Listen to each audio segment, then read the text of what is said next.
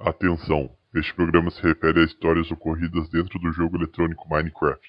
Todas as informações são fictícias, nenhuma informação corresponde com a realidade. Bom, vamos lá então. Sejam bem-vindos para mais uma gameplay aqui no servidor do Conspiracraft. Eu, Saquaremi Extreme, estou com o meu co-host. E aí, pessoal? Senti saudades de vocês. Voltando agora no Conspiracraft, já posso voltar a minha personalidade é, fria e calculista. Então, saudades de vocês. Honório Craft esteve em uma semana de investigações bancando Sherlock Holmes. E como é que foi gravar o programa? Você, gostou, você achou maneira a ideia de, de, de, de, de crossover ou você achou que foi meio merda? Achei legal, cara. Só fiquei surpreso com o maluco lá, cara. Tu é doido, o tal do Luiz Guaravito pesado demais. cara, eu não tanquei essa história. O maluco. Calma aí, que eu não pode falar essa palavra no YouTube, mas ele viola o amigo por chamar ele de homossexual e como punição por ele ser homossexual, ele vai lá e viola o cara. Mano. Mano. Tu não entendeu. Tu não... É pior que isso o amigo dele fica puto porque ele não gostou de, de pornografia hétera e o amigo dele que viola ele. Caraca, mano. É, é. O cara é o Ultra Stonks, tá ligado? Teve outra parte lá, velho, que eu dei gargarela sozinho, que tipo. Foi quando o, o cara ele é confrontado pelos pais por ter, assim, violado um menino, né? Daí o, o cara falou, como punição por violar um menino, o seu pai. Eu não sei porque, eu imaginei que, tipo, como punição por ter violado o menino, o pai dele ia violar ele, tá ligado? tava, tipo, dentro do padrão do que foi Tava quase nesse nível aí, cara. Aham, uhum, tava nesse nível, mano. Aí tem a parte Bom. lá que o pai dele briga por ele ter violado um. tentado violar um menino e não uma menina. Eu falei, puta que pariu. É. que coisa gostosa, né? Boa maneira de começar o episódio. É, calma, calma. É, a gente começou com um papo meio pesado. E a gente não apresentou hoje o. o porra, não tem. Porra, HM-chan. É, HM, porra, não pensei o um nome no servidor pra você. O Honório é Honório Craft. Eu sou Saquaremi Extreme. Qual, como você quer ser chamado? H Minecraft. Menino, menino de ouro. Menino de ouro. não, não, Mito, porra, lembrei. É o Gato Galáctico Fascista. Pra quem não sabe, menino Thomas começou a sua série de vlogs. Ele virou um homem agora que comunica, se comunica com a juventude de maneira excepcional. Ele fez um vídeo, como todo jovem, é, refutando Nando Moura. Então ele se coloca agora na comunidade dos jovens e pela sua aparência e região e da região de onde ele vem, ele se consolida como gato galáctico, fascista e bom. Gato galáctico racista. Thomas? Thomas? Oi? Oi? Se apresenta. Ah, oi. Mano, eu, eu, só fiquei tipo, eu não sei porquê, eu acho que meu. Ah, foda-se. Oi, eu sou o Gático, o ga, Gático, o gato. Oi, eu sou o gato galáctico o... racista. É o gato. é o gático galáctico. Caralho. Cara, mano. Boa, boa, melhor maneira de se apresentar, mano, é aí sim, mano. Eu, eu falei fascista, ouvinte. Eu falei fascista, com F, não falei com R, não. Oi, eu sou o Gático, eu tenho um canal no, no YouTube, eu falo de geopolítica. E é, é isso. É, é, é isso, é, é isso mesmo. O Thomas também é conhecido como o nosso maior consultor de assuntos internacionais. Ele tem um, um quadro lá no canal Prosa Nova, que a gente sempre linka aqui também que é o Três Esquizofrênicos falando de geopolítica, tá ele, o Jotinho, o Felipe. Então recomendo, caso queiram conhecer mais trabalho do nosso Gato Galáctico. Ele tem tanto o canal dele quanto o quadro lá no Prosa. E também tem várias lives com ele lá no canal. A gente falou do Urban. Quem quiser conhecer mais sobre o regime Guy que tá tendo lá na, na Hungria, a gente fez uma live só sobre ele. A gente sempre faz umas análises geopolíticas junto lá no canal também. Então, para quem acompanha, sabe que ele já é da casa e tem qualificação para estar cá conosco. E bom, antes da gente começar de fato o tema central, antes da gente anunciar, gostaria de perguntar para Menino Honório primeiro. Acontecimentos da semana. Hoje você se preparou ou não? Tenho dois acontecimentos muito graves que aconteceram comigo essa semana. Eu tava correndo, tava fazendo um cardiozão brabo, tava correndo. E eu tava correndo tão rápido, respirando. Cara, eu tava respirando muito. Eu respirei uma mariposa que tava Ah! passando no ar, cara. Falei, caralho. Eu fiquei. Fiquei meia hora tentando espirrar ela. Fiquei, porra, Porra, a mariposa é grande, aqui. que nojo, bicho. Era uma mariposa, cara. Eu respirei, ela tava correndo. Entrou no lado esquerdo, é uma mariposazinha assim, aquela branquinha, tá ligado? Uhum. O cara quer super poder, tá Aí eu ligado? fiquei, eu, eu fiquei tentando espirrar ela pra fora. Falei, caralho. Você já pegou essas mariposas branquinhas na mão? Elas soltam um mó pó, assim, tipo, da cor delas. Deve ter feito mó mal pra você, sei lá, cara. Nojo. Aí eu fiquei tentando espirrar, tentando espirrar. E eh, depois de, sei lá, um- meia hora que eu consegui. Tipo, eu cuspi ela, saiu, sei lá. um- meu sistema respiratório embolou ela e tirei, cara. Foi, foi momentos passando mal. Falei, caralho. Eu cuspi. E depois eu voltei a correr. Beleza. Prosseguindo. Com a corrida, foda-se. Mas. É. Cara. eu- Aí Mas esse foi, tipo, literalmente o seu auge da semana?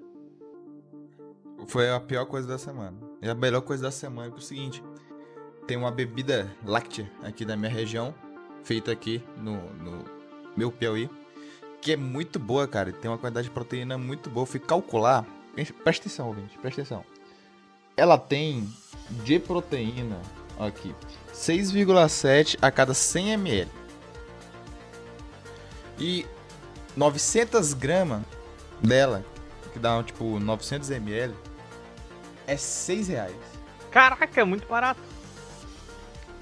É uma bebida láctea que tem aqui, chamada Vale do Leite, feita aqui no meu Piauí. Eu fui calcular isso aqui, eu falei, pô, 6,7. Eu comprei 900 gramas. Ó, deixa eu fazer o cálculo aqui. 6,7 vezes 9. Dá 60 gramas de proteína.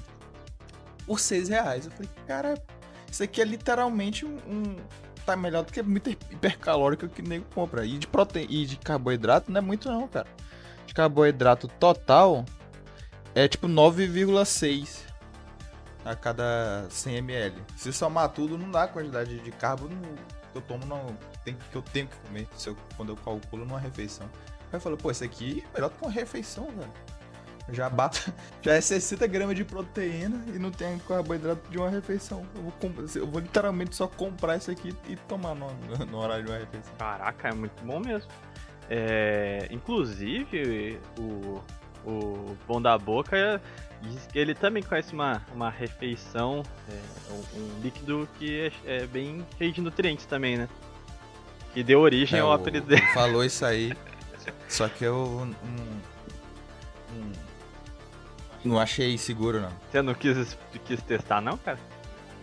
Não, não quis testar. Ele ficou fazendo propaganda, meia hora fazendo propaganda desse tal líquido aí. Eu falei, né? Leite quente, né? não. Leite quente de noite dizem que faz bem pro organismo, né? Segundo ele. Não, não que eu tenha experimentado, né? Tem, né? Mas... Mas... Cara, eu tô com um problemão. Uma incógnita muito grande. Que eu vi como o mundo moderno pode ser... é, é, é, pode ser ridículo às vezes. Eu, quando vou me deitar, vou dormir, eu e minha mulher, nós ficamos assistindo Carrossel antes de dormir. Aí, Carrossel era muito top, muito bom, mas infelizmente a gente assistiu os 300 episódios de Carrossel. E a gente olhou um pro outro, é, faz uns 4 dias já, e falou, cara, e agora? O que iremos assistir pra dormir? Aí nós estávamos Carinhas de anjo. ela deu essa ideia, mas eu não gosto de carinhas de anjo. É, jogo logo essa. Acho. Eu não acho que os atores tenham o mesmo carisma que o Cirilo tinha. Um, a gente Ah. estava passando ali o catálogo, infelizmente, da Netflix. Mas. e aí apareceu uma coisa chamada Crescidinhos. E eu falei, caramba, o que, que é isso? E aí tem, se você fica em cima do negócio, começa a tocar sozinho, né? Aí era uma criança japonesa que tava carregando um, uma cestinha assim cheia de peixe. E aí a cestinha cai no chão e a criança fica, meu amigo, fudeu. Como que eu pego esse peixe do chão agora? Daí era tipo, a ideia desse, é, dessas, sei lá se é um reality show que fala, não sei. Enfim, eles pegam uma criança e a criança tem que desempenhar alguma função de adulto. Tipo, ah, vai lá comprar, sei lá o que, pra sua mãe no mercado que fica um, um, dois quilômetros da sua casa. Ah, você vai ter que. Seu pai sujou a roupa dele de trabalho, você vai ter que ir lá lavar para ele sozinho e traz de volta, tá ligado? Essa coisa assim. Então, também conhecido como gente que gosta de bebê coreano, fica assistindo porque criança asiática é bonitinha. E é muito bonitinha mesmo. Você assiste e fala, porra. Daí começa a vir assim.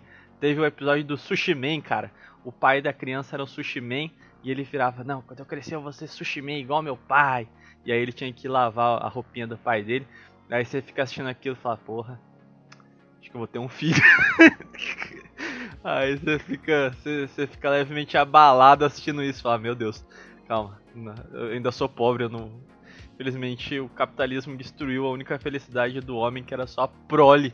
Aí eu fico assistindo triste, pensando, quando eu posso ter um filho? E aí eu vou dormir triste toda noite porque eu acho as crianças bonitinhas. E, e é isso. Esse foi o meu arauto da semana. Eu triste. Caraca, mano, que depressivo, japonês. mano. Muito triste, cara. Porque, porra. Será que eu vou ter uma filha ou um filho? Aí eu fico, eu fico idealizando minha vida como vai ser com o meu futuro filho. Eu fico, caraca. Porra.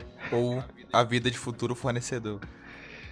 Cara, mas sabe o que é pior? Eu, você ficar vendo assim quando é menino, a criança é mó pegada com o pai, né? Todo mundo fala isso. Aí quando é menina, realmente o cara fica muito bundão com a, com a filha, tá ligado? E. Aí eu fico, porra. Caraca, a vida é complicada às vezes, mas sabe quando você sente a natureza te chamando? Tá merda.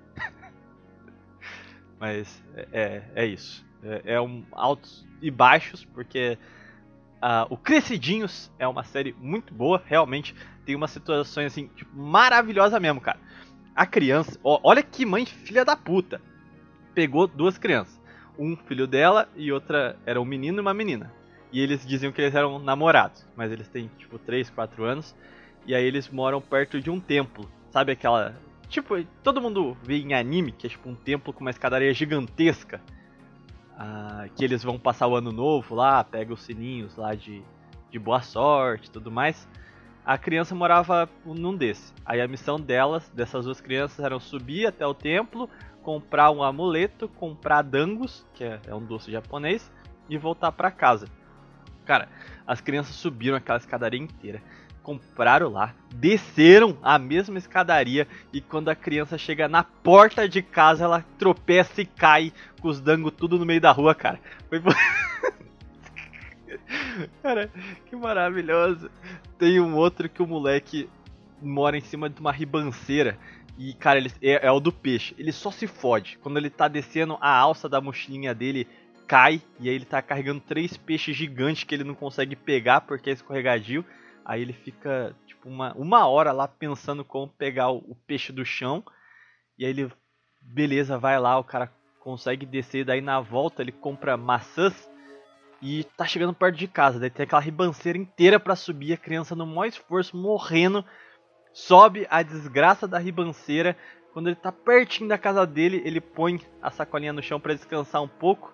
E aí as maçãs dele tudo rola o morro, cara.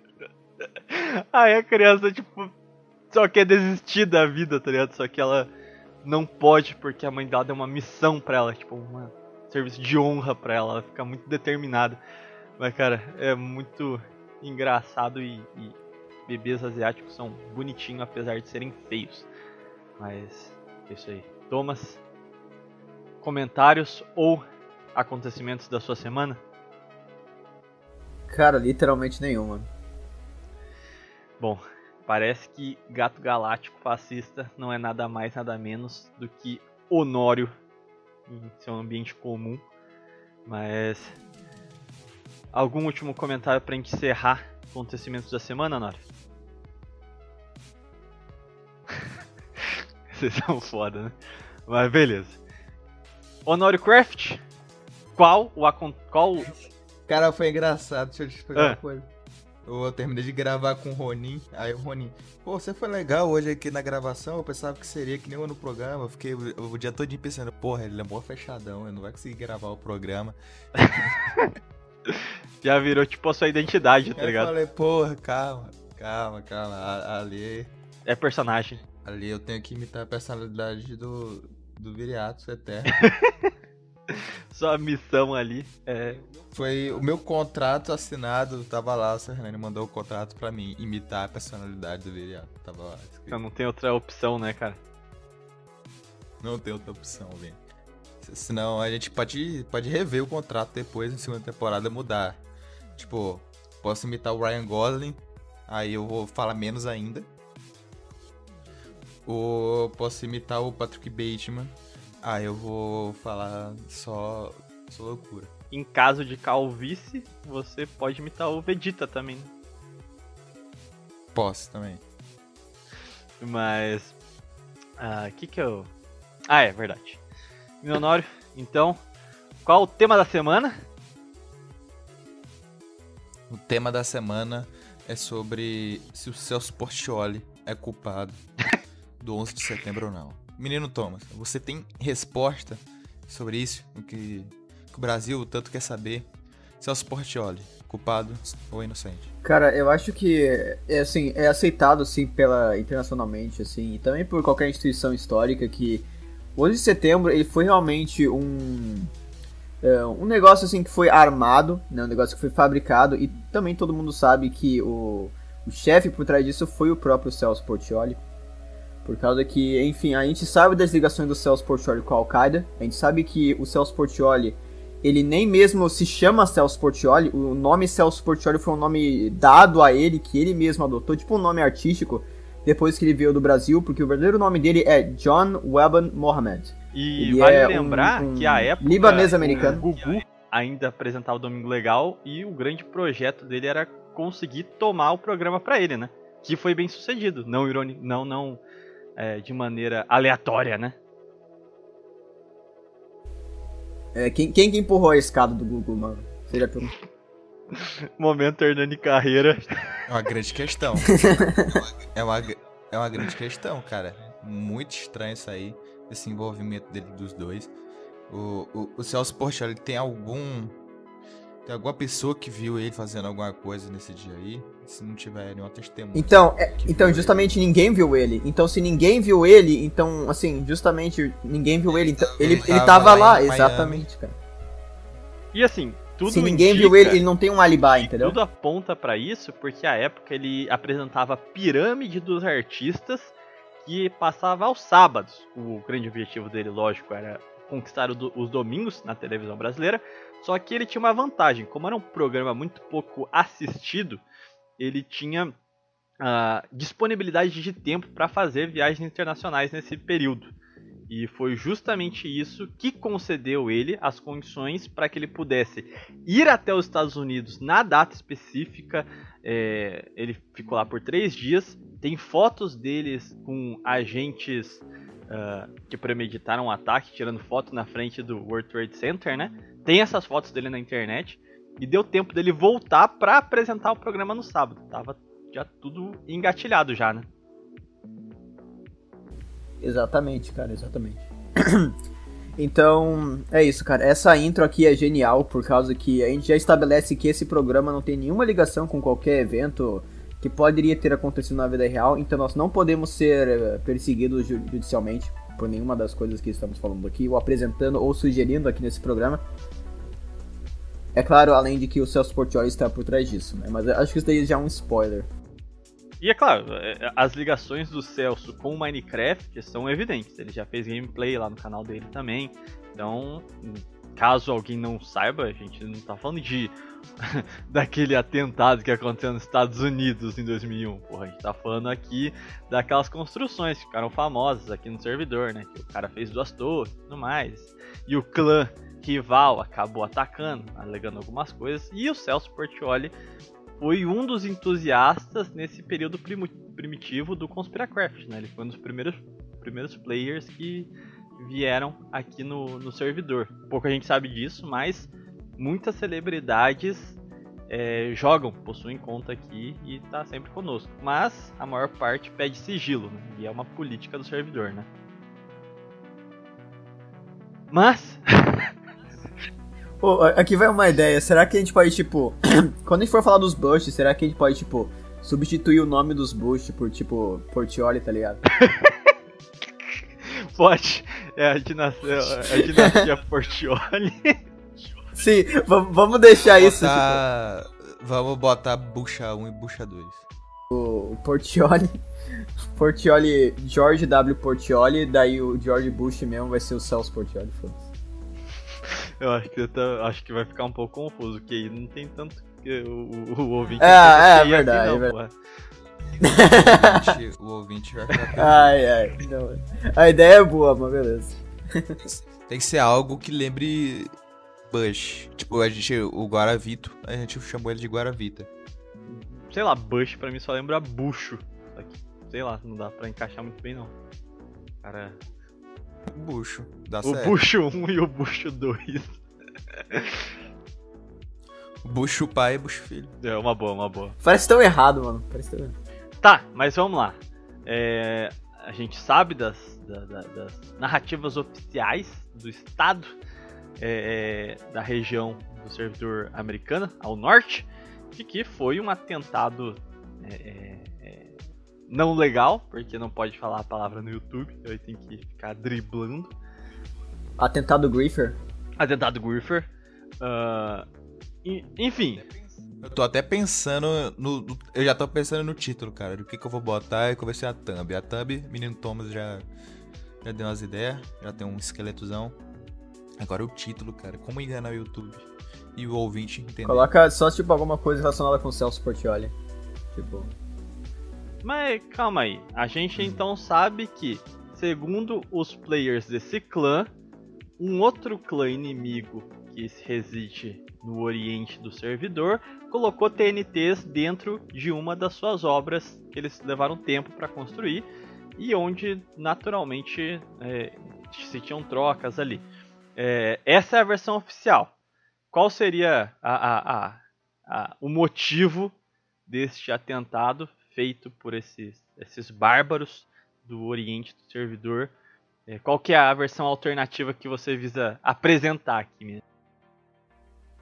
Então, a visão alternativa é que, na verdade, esse, esse atentado que aconteceu em uma data específica, ele não foi simplesmente, ah, o o grupo Griffer lá, onde usuários de TNT foram lá, derrubaram as torres gêmeas do servidor, daí os Estados Unidos foi lá, invadiu aquele lugar lá, daí, é, sabe, para acabar com os Griffers do servidor, sabe? Essa é a narrativa oficial, mas o fato é que existe muita coisa por trás disso, sabe? Mesmo se você não, mesmo se você for uma pessoa que acredita completamente na narrativa oficial, existe muita coisa estranha que, assim, até a pessoa mais cética consegue ver, assim, que, assim, sabe, tem alguma coisa em volta disso, sabe? Você pode achar que o. que foi o avião mesmo, ou então que eles colocaram TNT na, nas torres e daí foi por isso que caiu e não pela, pelo avião, enfim, de qualquer maneira, existe uma coisa muito estranha. Então, eu acho que é bom começar a gente falando sobre aqui, que quando você vai falar sobre um crime, uma das primeiras coisas que você vai fazer é buscar o antepassado criminal da pessoa. E no caso da, da política, é sempre bom também ver os antepassados da pessoa. No caso, seu avô, seu pai, sua avó. Ih, ouvinte, já estamos vendo que vai ter villager na jogada. É, é pior que, pior que dessa vez vai ter alguns, mas eles vão ser tipo os personagens secundários, sabe? Dessa vez, é, a igreja deles, do, da família Bush, é epistemolopistal, algo assim, tá ligado? Não é neopentecostal, é tipo outra coisa lá que. Um negócio mó. Palavra difícil, enfim. É uma seita protestante lá. Então, enfim. Vamos começar com. Falando sobre a família Bush. Os Bush, eles não são simplesmente uma família qualquer que, por um motivo ou por outro, acabaram entrando na presidência duas vezes e também ocupando cargos da CIA por pura coincidência. Acontece que os Bush são uma dinastia política.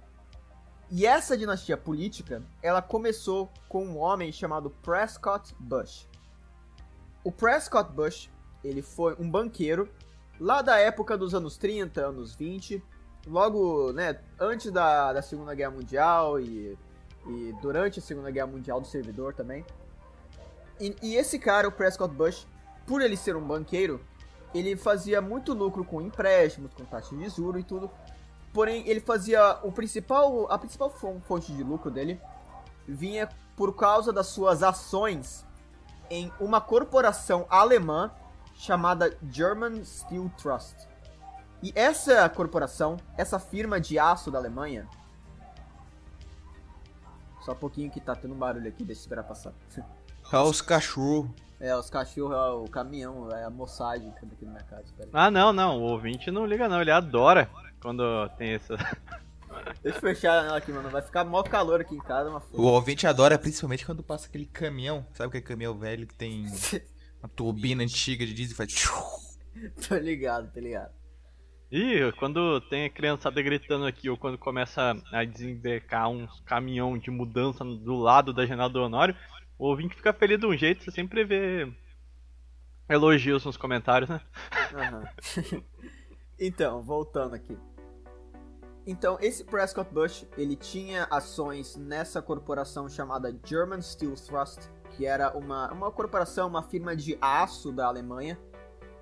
E ele, o motivo pelo qual ele tinha tantos investimentos nessa corporação é por causa que ele era um amigo pessoal do dono dessa corporação, que era um homem chamado Fritz Thyssen.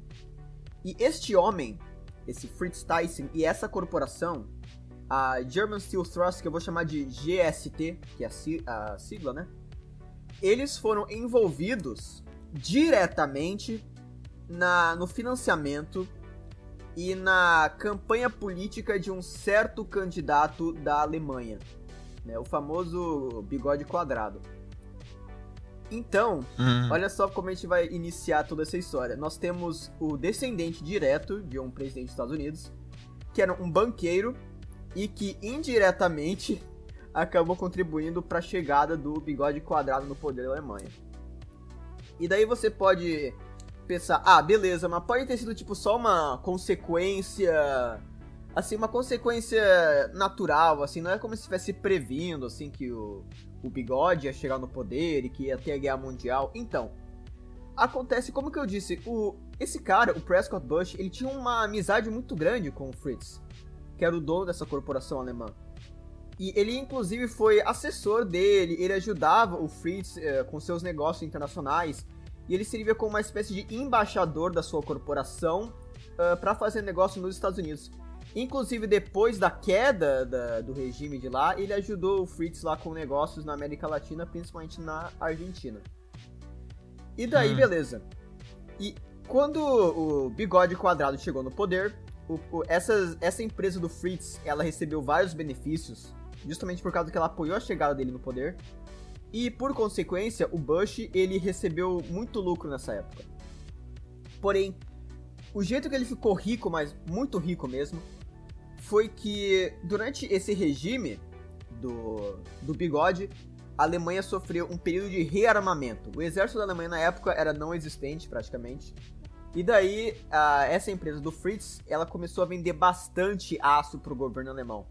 Aço, né, que era financiado pelo Bush, que era o maior acionista de longe dessa empresa. E também por causa que ele apoiava a empresa e era amigo do Fritz, enfim. Então, o Bush ele acabou apoiando o rearmamento da Alemanha. E daí, quando a Segunda Guerra do Servidor começou, ele continuou financiando essa empresa, ele continuou financiando a máquina de guerra da Alemanha durante a Segunda Guerra Mundial. E ele fez muito, mas muito dinheiro com isso. E quando os aliados chegaram eh, a declarar guerra na Alemanha e os Estados Unidos entrou na guerra, ele foi lá e daí começou a financiar os aliados também. Então esse cara ele financiando o eixo e também financiando os aliados. E ele lucrou muito com isso. Ele lucrou hum, com os dois lados da guerra. Isso é ainda mais ferrado se você lembrar que, lembra, ele indiretamente ajudou e causou a chegada do cara no poder. Então ele ajudou a chegada do, do bigode quadrado no poder, provavelmente sabendo que o bigode quadrado ia querer se rearmar e querer declarar guerra. Daí quando a guerra começou, ele fez milhões de dólares em lucro, lembrando que na época, né, milhões de dólares era muita coisa. Então ele fez milhões de dólares de lucro com essa guerra. E daí ele foi, foi lá e financiou ambos os lados. E enfim, ele fez muito lucro com a Segunda Guerra Mundial. E com esse lucro, ele foi capaz de montar e financiar essa dinastia política que a gente conhece hoje em dia. E daí, depois que a Segunda Guerra Mundial terminou, o Prescott Bush ele começou a iniciar sua carreira política. Primeiramente, ele acabou se tornando membro da sociedade secreta chamada Skull and Bones, que é, assim, a, a, maçonaria aqui no Brasil é bem grande, né? Então pensa na Skull and Bones como se fosse uma maçonaria norte-americana. É um clubinho de magnatas e figuras políticas dos Estados Unidos que basicamente barram a entrada de, digamos, outsiders, né? Pessoas que não são daquele clube não são permitidos a entrarem. Desculpa, teve barulho aqui. Então, esse Skull and Bones, ele funciona como um clube meu Deus, cara. Mano, eu odeio, eu odeio o vizinho que tem moto, velho. Vai, vai, só segue, foda-se a moto. Tá, tá. É que eu não sei se então, tá tipo... falar assim, eu espero que esse cara caia, quebre a cara todinha. E alguém vai ter que fazer uma cirurgia nele muito extensa e ganhar muito dinheiro. Mano, o pior que aconteceu comigo uma vez, um desses vizinhos aí tava. Nesse vídeo assim, tava tipo andando assim na frente do. Da, da, do posto de saúde, o maluco tava andando mil por hora bateu e daí, tipo, as pessoas, quando ele bateu, né, ele caiu no chão, assim. As pessoas em volta, cara, tava tipo.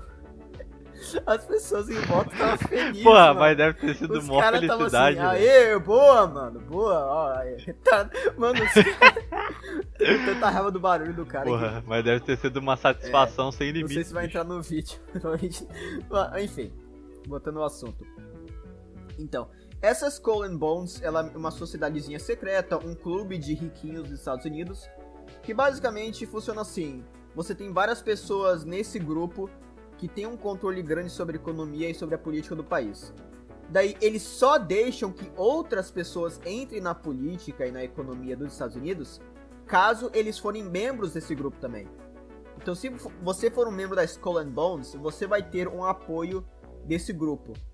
E daí, se você não for membro, eles nunca vão te deixar entrar nesse sistema. Eles nunca vão te deixar entrar na política, eles não vão deixar a sua empresa participar desses encontros e. Enfim, participar desse todo establishment americano. É o Rotary Club americano. É, exatamente. E o Prescott Bush, ele foi um membro dessa sociedade. E daí, quando ele entrou na política, ele tentou se tornar senador na, no estado de Massachusetts, eu acredito. E ele até que tinha uma campanha muito forte. Porém, acontece que Massachusetts era.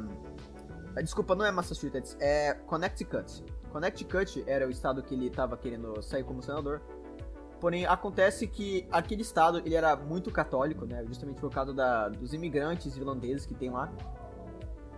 E daí a campanha dele estava indo bem, porém a oposição dele começou a fazer várias campanhas mostrando ele como uma pessoa que apoiava o aborto e apoiava o programa de Planned Parenthood, que é basicamente tipo. Uh, digamos. As uh, clínicas de aborto é, lá que, de aborto. do AONG que mata crianças. É a ONG que é responsável pelo, pelos processos de aborto nos Estados Unidos. E daí ele realmente apoiou esses, essas ideias, ele apoiou essa ONG. E daí quando vazaram isso, né, quando a, a oposição fez disso com uma grande propaganda anti para, enfim, uma propaganda contra a campanha dele, ele acabou perdendo a, a, eleição por pouco e ele não conseguiu ser eleito senador. Porém, no futuro ele iria fazer outra campanha e dessa vez ele iria conseguir ser eleito senador por Connecticut. E daí, quando ele foi eleito senador, ele fez uma amizade bem grande com o Nelson Rockefeller. O Rockefeller. É. No, o que Rockefeller estranho. que é é, é estranho, né? Então, só pro, pro ouvinte, só pra contextualizar um pouquinho, os Rockefeller, eles são uma guilda de jogadores do servidor, uma guilda de villagers, que eles são meio que famosos, assim, por estarem por trás de muitas coisas, serem banqueiros, né? E também, eles também, o, o fundador dessa dinastia, quer dizer, dessa guilda, foi um homem chamado John D. Rockefeller, que foi considerado o homem mais rico da história do mundo, só atrás do Mansa Musa, que foi, digamos, o grande magnato do petróleo americano. Mas enfim, o Prescott Bush, ele eventualmente daria a luz ao seu filho, um homem chamado George H.W. Bush, ou George H.W. Bush. E, né, só pra clarificar, né, que tem dois, dois George Bush, né, tem o George Bush pai e o George Bush filho. Então aqui a gente tá falando oh, sobre oh, o George oh, pai. oh, oh, Não, não, não, não. Jorge Bush era um, era um Jorge da NET, que era gordinho e ganhou fama no, no, no servidor ganhando esse apelido. O nome dele era Jorge, Isso, e aí desculpa. por ele ser gordo ficou conhecido como Jorge Bush. Explica direito, senão. Isso mesmo, desculpa. lá, É, é, podem desculpa, é entender nome errado. é parecido, eu acabei, eu acabei, é, eu acabei confundindo com a figura política americana, desculpa. Então, o George Bush, o George O menino, H.W. menino, menino Thomas começou a ter um, um sonzinho, uma estáticazinha vindo depois no, do teu microfone. É, é que o meu microfone tá com estática mesmo. Da, daí dá pra Eu- tirar eu- no Audacity. Eu não consegui ouvir, não, mas prossiga, porque. Você é surdo, todo mundo sabe que você é surdo, Thiago, não adianta. é- Pior que eu não Tá, posso tá. negar, que eu realmente sou surdo de um ouvido, quase. Mas Quase? tá. É, cara, Tá sei lá, eu ouço muito pouco com o meu ouvido direito. É meio esquisito. Mas enfim, prossiga. Então, este, esse George H.W. Bush, ele, quando ele, ele era criança, ele já foi iniciado na Skull and Bones pelo seu pai. Então, desde criança, ele já era membro. E daí, nos anos, ah, nos anos 60, 70, ele fundou uma empresa chamada Zapata Petroleum, que hoje em dia vai por outro nome. E ela foi uma empresa de petróleo que existem muitas poucas informações sobre ela, por causa que quando o George Bush, spoiler, quando o George Bush, peraí que tem cachorro, desculpa. Mano, tá complicado hoje, velho, com áudio. Mano, pariu. segue o bonde. É, é o ouvinte gosta o do ambiente ouvinte tropical. É. Tá, é, saiu, é inversão, tá ligado? Beleza. O ouvinte fala, porra, eu queria viver numa terra cheia de cachorro. Aqui na Holanda não tem, aqui na Alemanha. Quanto tempo faz que eu não ve, não ouço O um ouvinte, vira-latinha? o ouvinte gosta da Dog Pill, pô. Vai tá, vai tá na Dog casa dele, Pill. puta. Não, ele tá em casa lembrando dos dias em que ele praticava dog pill. Caralho, mano, sabe Exatamente. que vocês falaram isso, velho? Todo cachorro na rua que tá latindo, mano, tá um negócio. Caralho, caralho. Mano, é todo cachorro de cidade tá latindo, mano. Tá fazendo um puta barulho apocalíptico aqui, mano. Não, mas Eles ouviram da Dog Pill, eles já. Opa! Já. Uma conexão cerebral primitiva deles, tá ligado? Ele escuta a palavra e já reconhece a ação. Então, Mas é que você, quanto um gato fascista, eles não gostam de vocês, estão te sabotando cãos da Mossad contra gato galáctico fascista. Cãos da beleza. Então, o Jorge. O, o Jorge Bush, o pai, ele fundou uma empresa chamada Zapata Petroleum. E essa empresa é bem curiosa por causa que é uma empresa com pouquíssima informação sobre ela. Por causa que depois que o George Bush se tornou presidente dos Estados Unidos, todos os arquivos da CIA e do FBI sobre essa empresa desapareceram. Tinha uma, uma lista enorme de arquivos sobre essa empresa, as ações dessa empresa, o que ela fazia, como ela agia. Daí, quando o George H.W. Bush serviu como presidente, esses arquivos desapareceram. Simplesmente sumiu. E daí é curioso, né?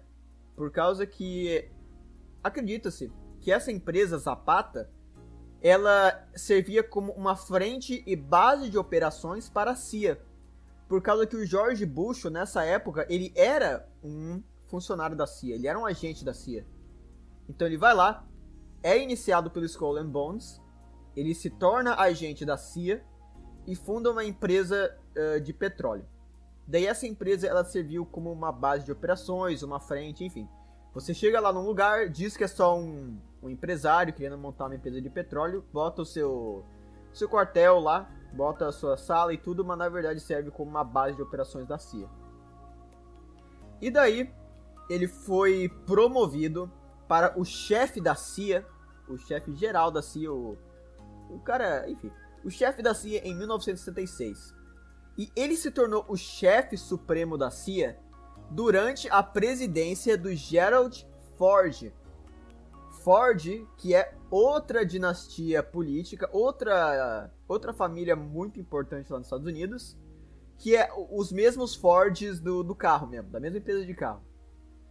E daí, ele foi o chefe da CIA durante a Operação Condor.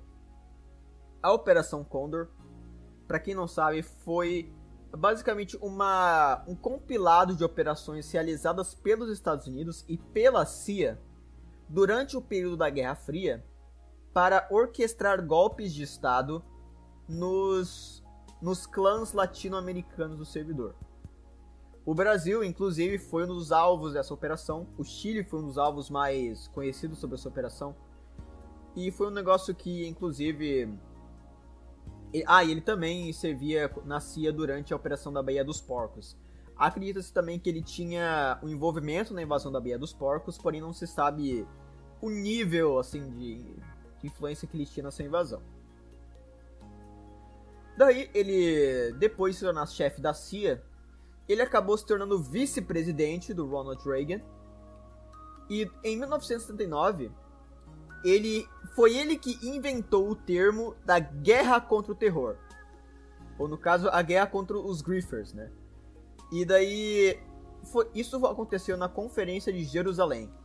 E foi ele que inventou essa história de guerra contra o, o, os usuários de TNT, essa coisa de querer incentivar intervenções em países islâmicos, em servidores islâmicos para conseguir acabar com griffers, digamos assim, né?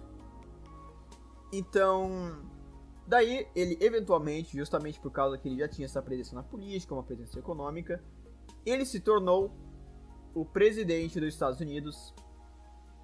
E durante essa presidência dele, começou-se a infame. Ele foi presidente durante a infame Guerra contra as Drogas, que foi um negócio completamente desastroso para os Estados Unidos, porque, enfim, acho que já dava um, um vídeo inteiro só sobre a guerra contra as drogas, porque é um negócio assim que tem muita coisa sobre, é um negócio que tem um puta iceberg sobre isso, mas enfim. Vocês só precisam saber que a guerra contra as drogas foi um negócio muito obscuro. Teve várias ações subversivas durante essa ação. E ele também foi presidente durante a invasão do Panamá, que foi quando os Estados Unidos invadiram o Panamá sobre alegações de que o presidente do Panamá estaria ajudando o tráfico contra as drogas, mas possivelmente também por causa que ele falava de nacionalizar o canal do Panamá. E ele também, é claro, foi presidente durante a Guerra do Golfo, que foi quando os Estados Unidos invadiram o Iraque pela primeira vez, né, que teve a outra guerra, o outro conflito, que foi com seu filho. Mas enfim. E daí, acho que já dá para parar de falar sobre o George H.W. Bush. Em 11 de setembro de 2001, nessa data bem marcante, aonde que ele estava? Ele, o George Pai, nessa data, ele estava na conferência de Carlyle Group, que é uma espécie assim de conferência, uma reunião de pessoas famosas, pessoas da economia. Você pode repetir o nome da conferência? Para mim deu um Carlyle Group. C-A-R-Y-L-E Group. Certo? Então, é. É assim uma reunião assim de, de magnatas, de pessoas famosas, de pessoas, de empresários, enfim. E daí uma coisa curiosa é que o convidado de honra dessa conferência era um homem chamado Shafiq Bin Laden, que era o meio-irmão do Osama Bin Laden. Então, justamente na data onde aconteceu o acontecimento, o pai do atual presidente estava numa conferência onde o convidado de honra era o meio-irmão do, do cara que fez isso daí, o, o Shafiq Bin Laden. É. negócio assim, dizer que é suspeito é dizer pouco, né, cara? É, se for coincidência, é uma coincidência muito mórbida, justamente na data, justamente esse cara, justamente o, o, o Bush, enfim. E agora vamos falar do nosso personagem principal, que é o George Bush. O George Bush filho, no caso. Ele também foi iniciado na Skull and Bones pelo seu pai. E todo mundo conhece ele por ser o presidente dos Estados Unidos durante esses ataques. E o George Bush, ele foi um presidente bem marcante dos Estados Unidos por causa que todo mundo hoje em dia conhece ele como o presidente mais expansionista que os Estados Unidos já teve. Nenhum outro presidente fez tantas invasões internacionais, nenhum outro presidente fez tantas interferências ou tantos, uh, ativi tantas atividades de subversão quanto, quanto o George Bush. Ele é o campeão e todo mundo sabe que ele foi o presidente durante esses ataques.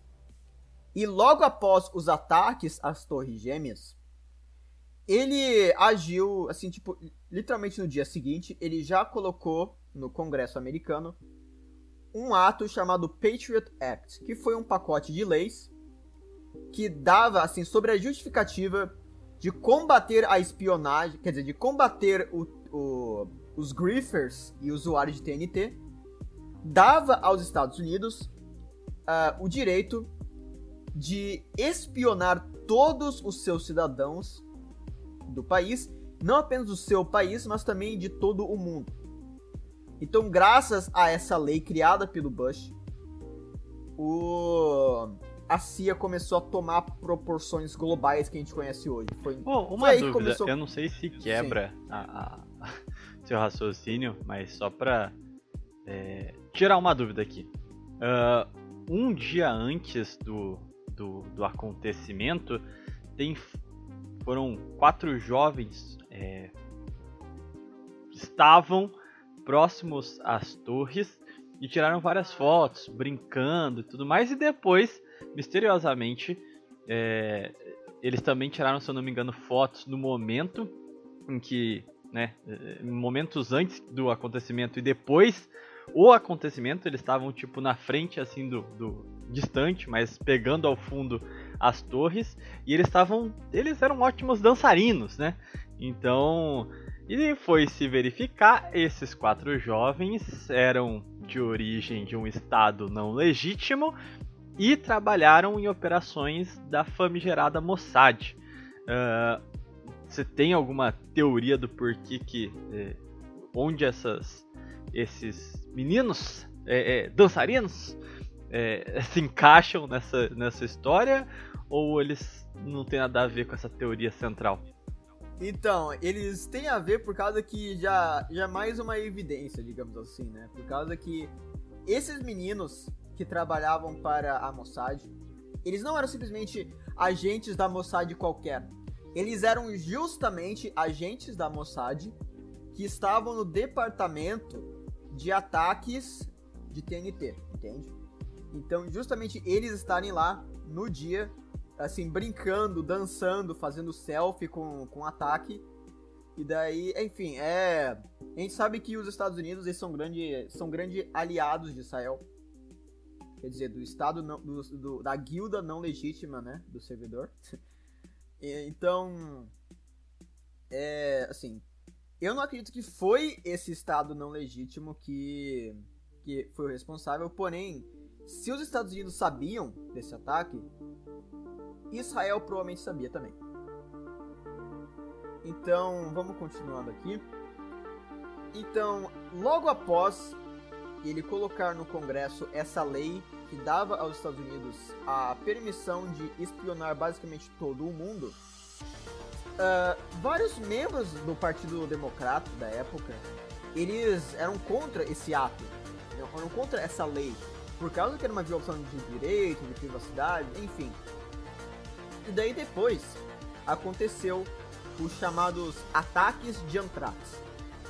O antrax é um é um, um químico que é extremamente venenoso você, o simples fato de você tocar em alguma superfície que tem antrax, já é suficiente para esse essa coisa chegar no seu corpo pela sua pele ou então pela seu, pelo seu nariz, né, que você vai provavelmente respirar aquele ar, né? E daí é algo que causa morte frequentemente, sabe? É um veneno muito, muito potente. E daí, o que, que aconteceu? Vários jornalistas e vários opositores desse ato do Bush de repente receberam uma carta em suas casas. E daí, o que, que dizia essa carta? Essa carta dizia: Você está com medo? Esta carta está cheia de antrax. Você morre agora. Você está com medo? Glória a Allah. Então, as pessoas que receberam essa carta, que tocaram essa carta, foram envenenadas com antrax. E isso acabou matando 5 pessoas e acabou infectando mais 17.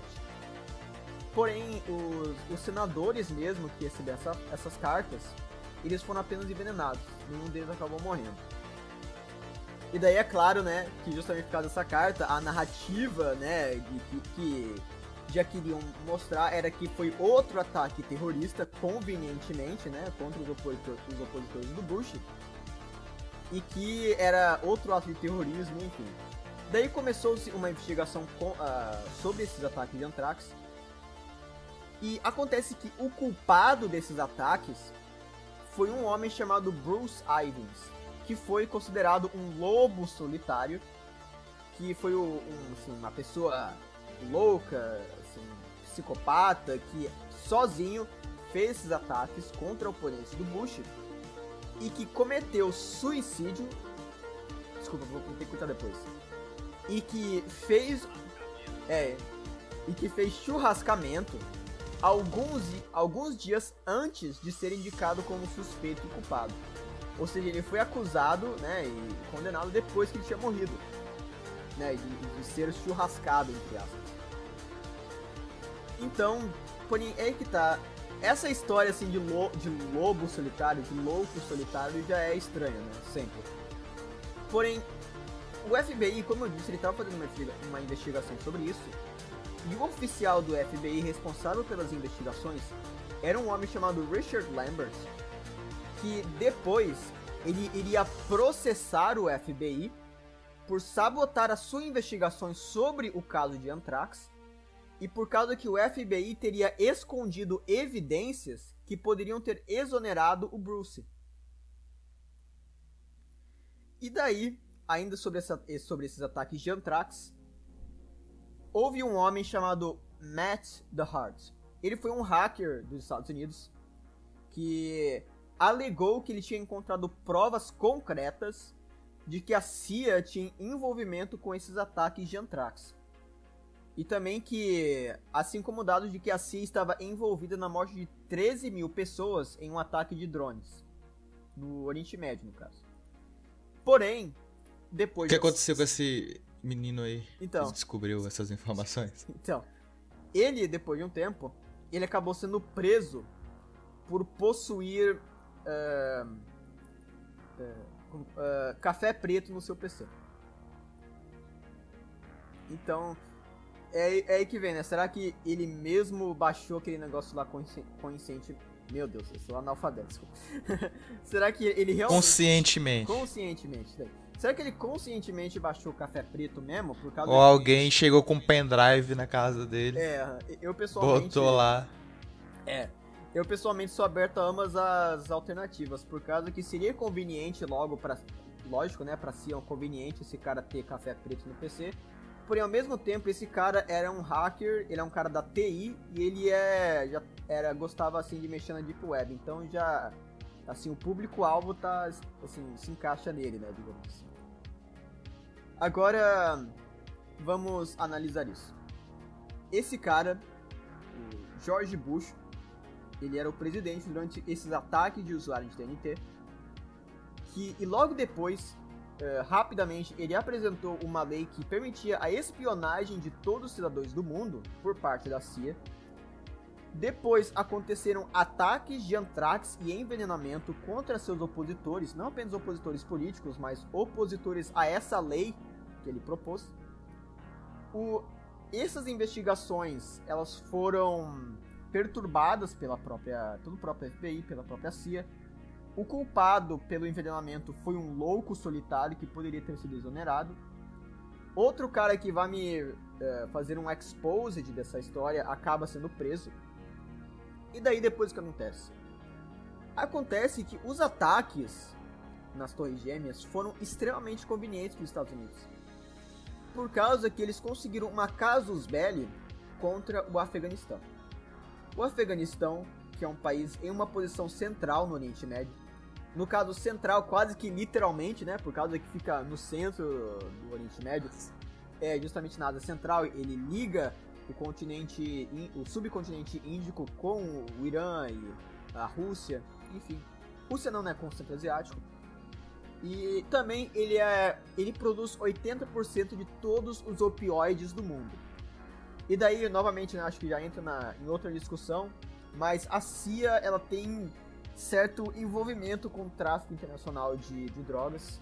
Então, essa coisa do do Afeganistão ter tanto ópio é justamente algo conveniente para eles. E também tem que lembrar que o quem governava o país nessa época era o Talibã. E o Talibã, ele ele bane o ópio, né? Ele não permite nem uh, o fumo do ópio. Com... Eles proibiram novamente. Eles proibiram novamente, uhum. Então, se a gente for seguir aquela narrativa que é teorizada, né, de que a CIA tem envolvimento com o tráfico internacional de drogas, eles teriam um motivo bem bom para querer tirar aquele governo do poder, justamente para conseguir retomar a produção de opioides.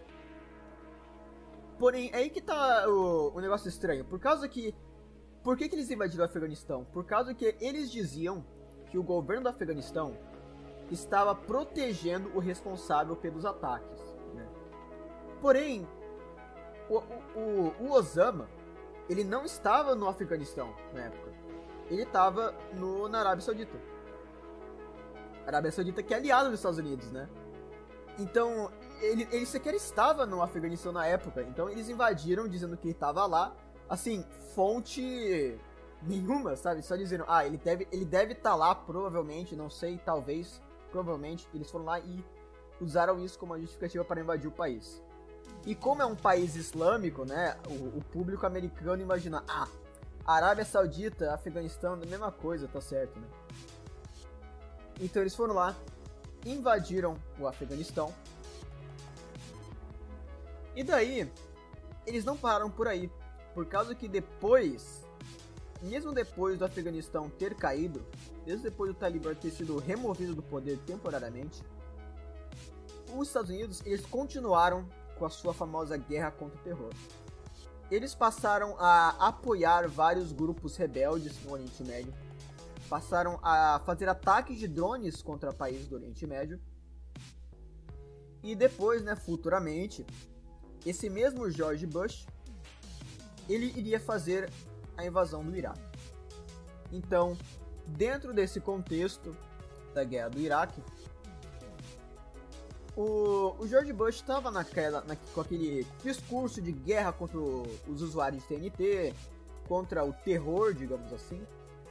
E daí, de repente, ele me vem com essa história de que o, o Iraque possui armas químicas. Mas acontece que essa história do Iraque ela é bem mais antiga. Não só por causa da guerra do Golfo, mas também por causa que o Bill Clinton, o presidente que veio antes do Bush, ele havia feito um, uma lei, né, um ato do, um ato institucional dos Estados Unidos que foi o chamado Ato de Libertação do Iraque. Que foi, e esse ato do Bill Clinton essencialmente proclamava o desejo dos Estados Unidos de retirar o governo do Saddam Hussein do poder. E daí depois, logo né, depois que o Bill Clinton sai do poder, chega o George Bush e tá na guerra contra o terror. E daí ele me veio com esse papo de que o Iraque possui armas de destruição em massa, ou seja, armas nucleares. Daí a gente já sabe, né? Todo aquele papo de que esses regimes do Oriente Médio estão uh, protegendo o usuário de TNT. Daí de repente veio com essa discussão de que ele tem armas nucleares. Meu Deus, imagina o que o que, que um grupo, o que, que um cara como o Osama faria com armas nucleares, sabe? Daí ele fez todo um alarmismo contra em relação a isso. E daí eles usaram essa alegação de que o Iraque tinha armas nucleares para invadir o país. Porém, um negócio curioso é que naquela época os Estados Unidos sequer tinha apoio para fazer essa invasão. Não foi que nem a invasão do Golfo, por causa que a invasão do Golfo, ela até teve apoio internacional, teve apoio da ONU, teve apoio da, de toda a OTAN, enfim. Mas a invasão do, do Iraque, a guerra do Iraque, ela nem teve apoio de ninguém, foi só os Estados Unidos falando, eles têm armas nucleares. Todo mundo pediu fonte, ele falou que a fonte era ponto, sabe? E eles foram lá, invadiram o Iraque sozinhos, sem apoio internacional, e tiraram do poder o Saddam Hussein. E daí, depois que tiraram o Saddam Hussein, eles colocaram o regime fantoche no poder. As empresas de petróleo americanas fizeram bilhões de lucro com o petróleo do Iraque. E daí, uh, o governo do Iraque, ele futuramente iria ter problemas com, com rebeldes, né? Por causa que você tira o governo do Saddam Hussein, coloca um governo fraco, um governo fantoche, de repente tem um vácuo de poder e o Iraque entra numa guerra civil depois. Perdão. E daí começou-se a fazer investigações no Iraque. O Iraque, ele não tinha armas nucleares. Simplesmente não tinha. Os Estados Unidos mentiu. Eles falaram que ele tinha armas nucleares, armas de destruição em massa. Porém, chegaram lá, investigaram, não tinha nada. Só um minutinho. Eu acho que esse aí é o, um dos maiores momentos da história. onde ninguém dá apoio para os Estados Unidos. É, sumariamente ele invade um país, abre esse precedente gigantesco, não tem, não tem como responsabilizar, porque ele era uma potência hegemônica do período. E assim, a fonte dele era confia, ele invadiu, não tinha porra nenhuma. E só ficou elas por elas, tá ligado? É o momento mais. É. Cara de tacho o ocidente que... momento. E. É, depois que ele invadiu o país, causou uma guerra civil que matou milhões de pessoas. Quer dizer, não milhões, mas ele matou, tipo, que centenas de milhares de pessoas. Descobriram que não tinha armas nucleares. Descobriram que não tinha armas químicas. Daí a reação foi: ups, acho que eu errei, galera Daí é isso, os Estados Unidos não. não e, perdão, mas isso aí foi o precedente é. inicial para a OTAN realmente começar a ser uma aliança ofensiva ao invés de defensiva, né? Porque, beleza, nesse momento foi os Estados Unidos sozinho, mas depois ocorreram, tipo, no Líbano, em diversos pontos no Oriente Médio, incursões contra terrorismo, que aí de fato era a OTAN agindo, né? Sim, é, é que na, na, invasão do Iraque foi literalmente fonte confia, sabe? Os países da OTAN, eles, eles têm uma influência muito forte dos Estados Unidos naturalmente, mas assim, eles ainda têm princípios, sabe? Então, mesmo os Estados Unidos dizendo que eles vão invadir o país sem justificativa nenhuma, eles. A Europa, a Europa vai hesitar mesmo assim, sabe? Porque eles não podem simplesmente fazer isso, sabe? Então, daí depois, é claro, né, teve as outras invasões no Líbano. A própria Guerra do Golfo, que foi a primeira guerra contra o Iraque, foi uma coalizão. Enfim, o motivo pelo qual eu tô falando tanto disso é porque alguns podem até estar confusos, né? Por que, que você falou do, do Prescott Bush? Por que, que você falou de essa parada de guerra no Iraque? O assunto não era 11 de setembro? Então, o que para você ver um crime, você tem que ver os passados o, o, o antepassado criminal do suspeito. Então, então analisa isso comigo. As, a galera, todo mundo desconfia que o Bush pode ter envolvimento com esse ataque. Daí, ele vem de uma dinastia que financiou ambos os lados da Segunda Guerra Mundial, que é membro de uma sociedade secreta, que participou da invasão dos porcos, que tem ligações com. Não ligações, assim, né? Mas. Uh, participou diretamente na CIA. Daí você tem a presidência do seu pai, o, que invadiu o Panamá. Daí, durante sua época na CIA, fez golpe de Estado no, no, na América Latina. Daí, quando o George Bush assume mesmo a presidência, ele faz um monte de coisa suspeita. Ele vai lá, invade o Iraque sem ter justificativa Então, assim, qual que é a credibilidade dele? Se ele fez tudo isso, se essa família Bush fez tudo isso, o 11 de setembro é tá dentro do padrão, entende? Daí você pode até falar: "Ah, não, mas beleza, eles fizeram isso, eles invadiram o país sem justificativa, mas isso ainda assim tá contra a própria natureza da CIA, por causa que a CIA, eles são filhos da mãe, mas eles nunca fariam algo no próprio país. Então, acontece que durante a presidência do JFK, o John F. Kennedy, né? A, a CIA tinha uma proposta para fabricar um ataque de TNT no, no seu próprio país e daí culpar essa, esse ataque nos cubanos e daí usar disso para invadir Cuba. Daí, no caso, como o presidente na época era o John F. Kennedy, ele recusou essa proposta e daí talvez o mundo só não entrou na Terceira Guerra Mundial por causa do JFK. Então, a gente sabe que a CIA já propôs isso antes. Oh, o cara é bom então, demais, hein? Porque... O cara joga no server FK e ainda consegue ter todo esse renome, caralho. É, mano, pô. E a gente sabe também que o JFK, depois de um tempo, ele foi banido do servidor, né, cara? Daí é curioso, né, cara? Ele foi toda, contra toda essa galera, contra os planos da CIA. É, a alegação de que ele tava usando bot, né? Como ele ficar ficar. E aí a galera meio que cresceu o olho, falou, pô, o que, que é isso aí? Tá de hack no servidor? Aí ele meio que procurou o próprio o seu próprio fim, né, cara? Sim, mano, triste. E enfim, ah, e também é bom falar que antes do 11 de setembro, o Bush ele tinha uma popularidade muito baixa. Ele tinha a popularidade, a popularidade do Biden, tá ligado? Senão até, até menor. Uma popularidade tipo de tipo 10%, 11%, sabe? Um negócio muito baixo.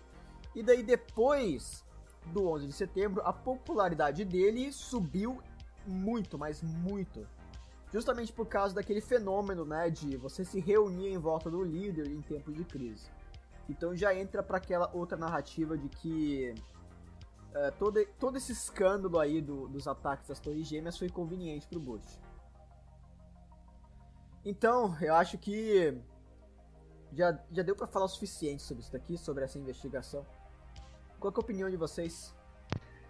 Cara, é, é, é, é, pra mim, me parece bem claro que esses caras colocaram TNT nas suas próprias construções para eles terem prerrogativa de, atacar é, é, vilas mais fracas. É bem típico, porque até também esse.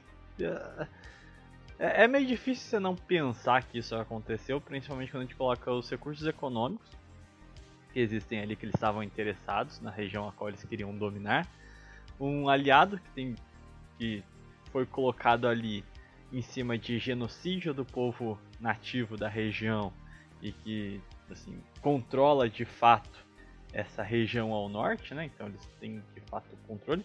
A gente começa a ver esses magnatas que compõem todo o jogo político por trás disso e dá uma compreensão, uma dinâmica maior sobre o Deep State, basicamente que existe ali.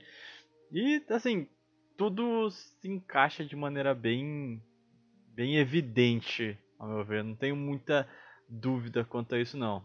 Honório? Cara, interessante, cara, interessante. Eu não, eu não sabia de todas essas informações aí, ditas pelo nosso menino de ouro. E agora eu quero saber dos próximos capítulos de como vai terminar todas essas investigações aí, se vão só passar por debaixo do tapete ou como vai ser. Explique como terminou isso. Então, assim, teve assim, teve uma tentativa de condenar o Bush pelos seus atos. Ele foi condenado por crimes de guerra e tortura vocês vão ter que censurar isso, daí, né? Né, acho Creio que não. Que não. Isso aí não. É, eu, eu sei que o Thiago vai ter que censurar genocídio, que ele falou que daí é uma palavra, tipo, que dá blacklist no, no vídeo, tá ligado? Então, ele foi condenado por crimes de guerra e tortura pela Convenção contra a Tortura da Organização das Nações Unidas. no caso, apresentaram evidências, ele teve uma defesa, mas no fim ele foi condenado mesmo. E, porém, como ele é o George Bush, ele não sofreu nenhuma nenhuma pena, sabe? Então foi tipo uma condenação simbólica, sabe? Porque não teve realmente uma punição. É, cara, é, é, é, é para mim faz muito sentido, principalmente quando a gente começa a analisar lá o...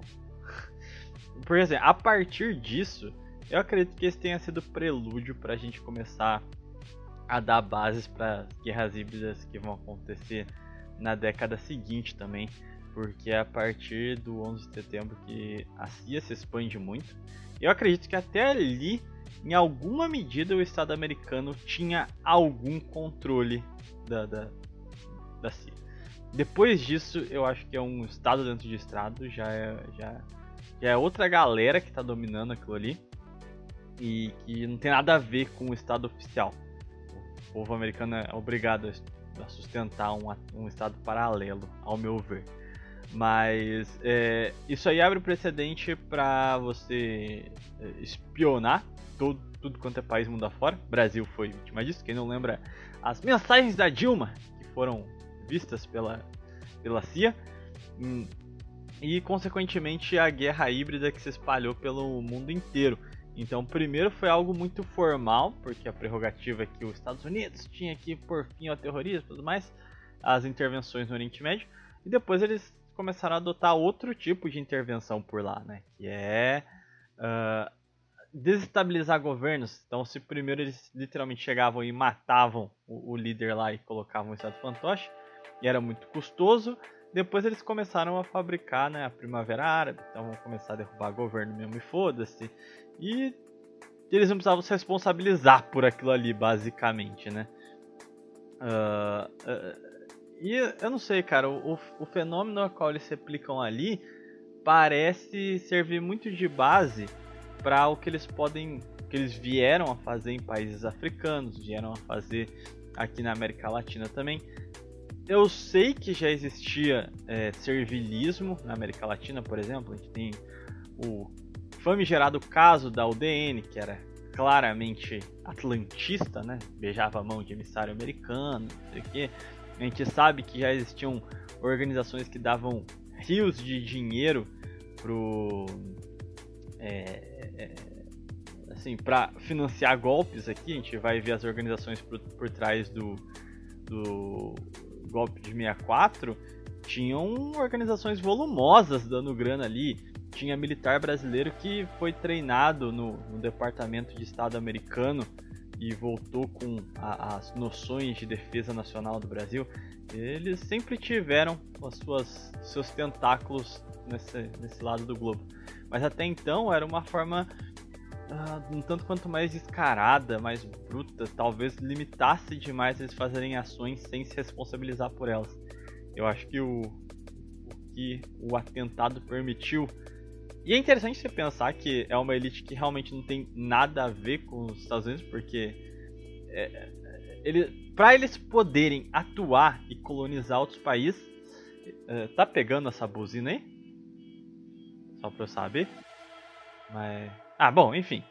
E só pra eles uh, poderem usar esse tipo de poder os caras estavam dispostos a sacrificar o próprio povo. Então, pra mim, é, é, é, o fato dado de que já é um estado alheio e completamente alienígena aos, ao próprio Estados Unidos, tá ligado? Então, eles fabricaram um grande problema para abrir mão para esse estado paralelo poder agir como quiser no inteiro e utilizar as novas tecnologias para formar essas guerras híbridas. Né? Honório, comentários? sim, cara, porque tipo, a gente vê, evidentemente, que eles. Esses políticos, como Bush, como Macron, eles não governam o próprio país.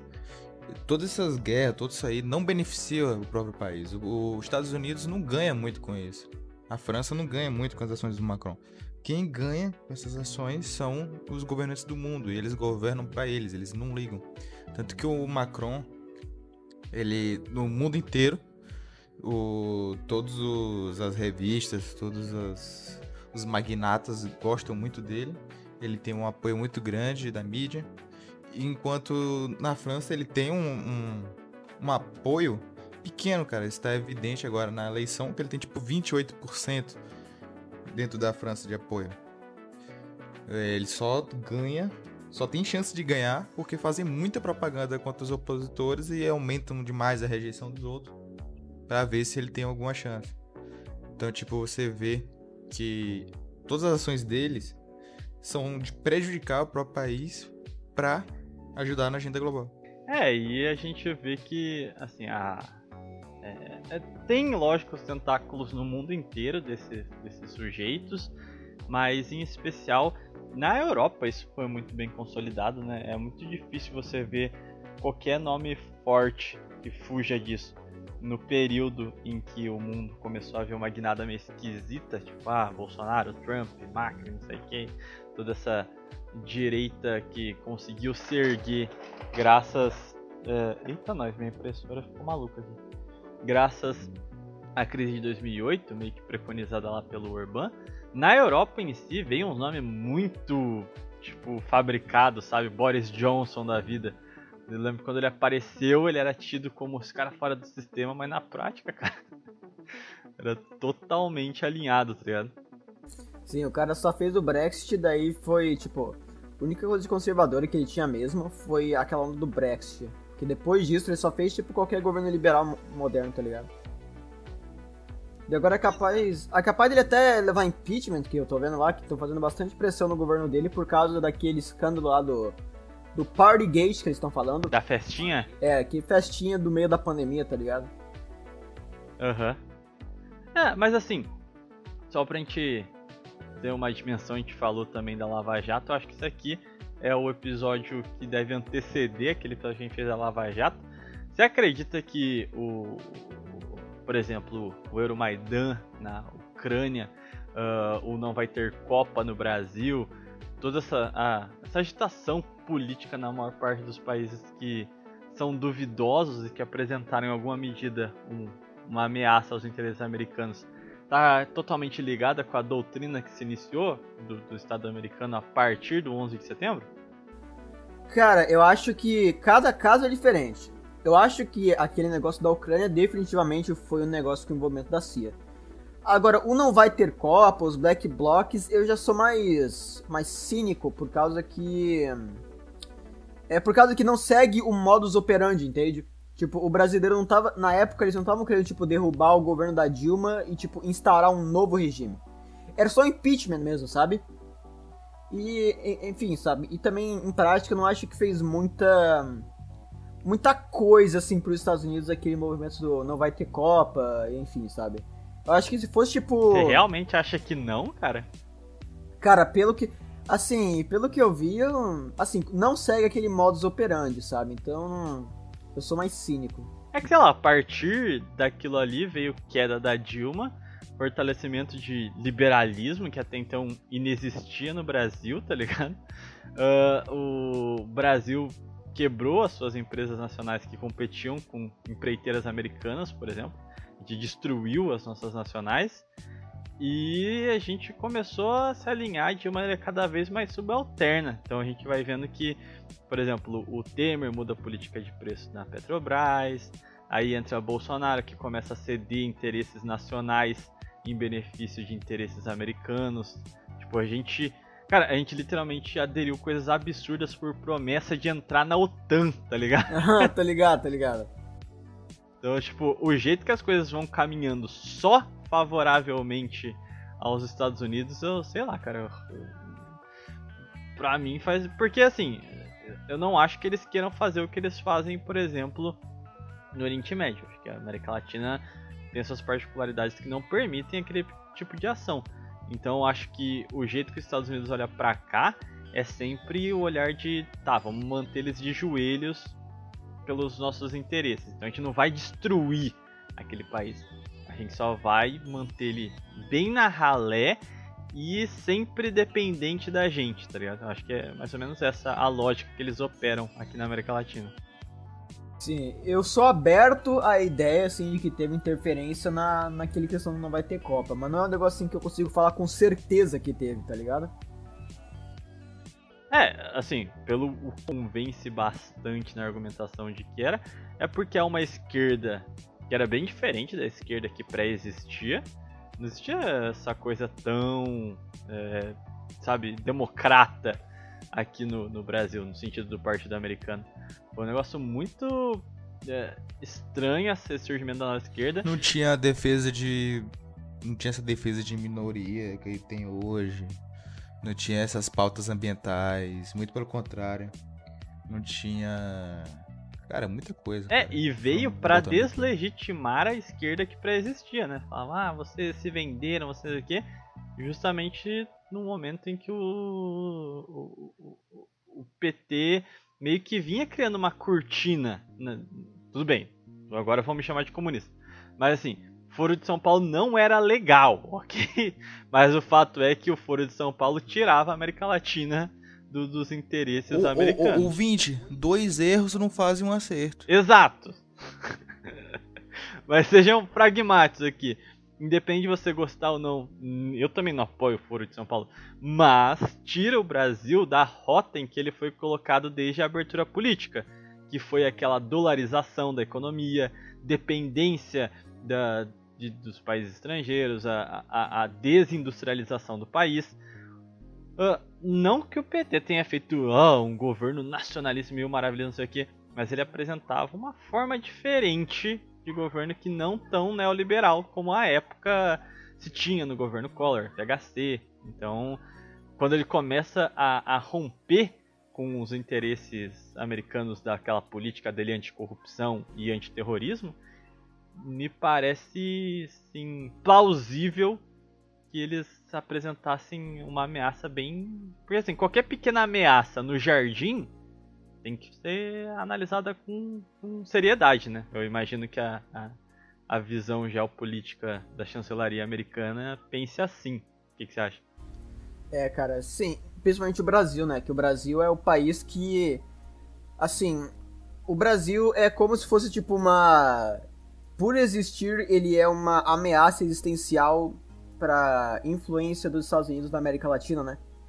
Que daí, se você tem um Brasil forte, um Brasil industrializado, de repente você vai ter um Brasil que vai ser a potência regional da América Latina. Daí esses países da América Latina, o Bolívia, Argentina, Uruguai, Colômbia, eles vão começar a fazer comércio com o Brasil, vão começar a fazer aliança com o Brasil, vão ser mais influenciados ideologicamente e politicamente pelo Brasil, e daí os Estados Unidos perdem mais espaço, né? Então, Justamente para conseguir manter essa hegemonia, é conveniente para os Estados Unidos querer enfraquecer o Brasil e subjugar o nosso país. Para quem não conhece essa época, era uma época que o Mercosul estava começando a ter um pouco mais de, de importância, então você tipo olhava importação exportação, você via que estava tendo uma troca muito boa com a Argentina, por exemplo. Então a Argentina que exportava, que importava, aliás, muita coisa dos Estados Unidos estava começando a trocar pelo Brasil. Então, e o Brasil também trocou pela Argentina. Então, por exemplo, a Ford, a Ford fazia carro no Brasil e na Argentina. Então ela resolveu botar alguns carros na Argentina e outros no Brasil. Aí vendia alguns que eram melhores para a planta é, da Argentina para fazer lá e vender aqui. E os outros que era melhor fazer aqui, fazia aqui e vendia lá. Então você tinha uma troca, não precisava vir lá dos Estados Unidos. É, e sem contar também que foi o início da, da expansão chinesa, né? Então foi o momento em que a China se tornou o principal parceiro econômico do Brasil. Tinha bastante coisa em xeque que eu não acho que era coisa pequena a qual pudesse passar desapercebido pelos Estados Unidos, tá ligado? Mas, uh, bom, nós batemos nossa cota aqui uh, algum um comentário sobre o tema que vocês queiram colocar ou a gente pegamos tudo, consequências, fatos e dados? Honório? Deixa pro momento depois que os estão fazendo um monte de barulho aqui. Hoje tá foda, hein? Uh, Thomas, algum último acréscimo? Enfim, né, só pra concluir o tema do, dos atentados, né, eu acho que ficou bem, bem claro mesmo, com base em tudo que eu disse, que realmente, assim, quem tava por trás disso foi o próprio Celso Portioli, né? Não, não tem nem pergunta a esse ponto. Tomado. A piada fez o ciclo completo. A gente começou o programa falando disso, vamos terminar o programa falando disso. Caraca, muito bom. Mas, porra, isso aqui ficou completinho. A gente explorou levemente nosso querido gato galáctico, mas pelo menos agora ele vende o peixe, todo mundo vai estar. Tá, agora eu tenho certeza que os comentários vão estar falando base de gato galáctico. Você vai ganhar alguns inscritos. O canal do menino Thomas vai estar na descrição para vocês irem lá. Uh, Honório, passou aí, pode falar agora? Não, passou muito ah, bem, vai, não. fala, foda-se. Então, muito obrigado, ouvintes, pelo por ouvirem mais um programa. Já é o nosso 14 programa? 13 terceiro? Não sei. É, e muito obrigado pela participação do nosso menino de ouro, Thomas Costa, que a gente pretende usar ele aqui, assim como Hollywood é, usa os atores mirins. E é isso, cara. Uh, só pra ficar claro, o ouvinte é, não é toma nas costas, é toma as costas, tá bom? É... Sempre penso nisso quando eu ouço seu nome. Se eu, oh, se eu tivesse, se eu tivesse tipo um centavo para cada vez que alguém fez essa piada com meu nome, eu queria um dólar, cara. Porra, não tem como, cara. O nome é muito sugestivo. Mas, bom, é isso aí, gente. Uh, nós, como eu falei num dos episódios passados, a gente tá perto, cada vez mais perto, de encerrar a temporada. Então, pesquisas estão sendo feitas. É... Inclusive, eu queria saber a sua opinião, Honório. Até comentei com você episódio sobre golpe militar no Brasil de 64. Deixa pra essa ou vai pra segunda temporada? Acho melhor ir pra segunda temporada. Só pra deixar o, o ouvinte ansioso, falar, ai meu Deus, quando eles voltam. Sim, por isso mesmo aquele episódio sobre o golpe militar. Como viveremos sem ele? Bom, puta merda, são. Nossa, tá tarde, eu tinha um negócio para fazer. Mas. Uh, é bom, então é isso, né? Posso fazer a, a fatídica despedida? Pode fazer. Então, é isso aí. Muito obrigado, Menino Gato Galáctico. Muito obrigado, Craft. E a gente se vê na próxima semana, então. Fiquem com o Menino Jesus. E beijinho, beijinho, casco de mim. Falou, galera.